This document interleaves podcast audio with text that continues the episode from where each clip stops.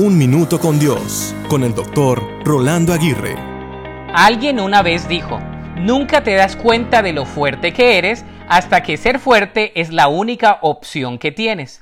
Esa frase comprende una verdad muy vital, ya que es en los momentos de más debilidad donde nuestra fortaleza puede crecer más.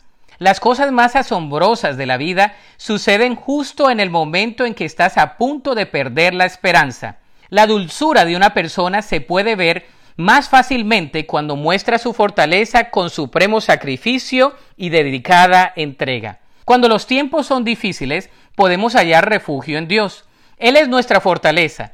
Cuando una persona se llena de esperanza, se llena de fortaleza, porque entre más crece la carga, más crecerá la fortaleza. Aunque la carga sea fuerte y pesada, Dios nos ha prometido cargarla por nosotros y alivianar todo nuestro peso. Nada es tan difícil que no pueda conseguir la fortaleza. Pero ¿qué tipo de fortaleza? Solo la fortaleza que proviene de Dios, porque la nuestra tiende a decaerse y a menguar a través del tiempo.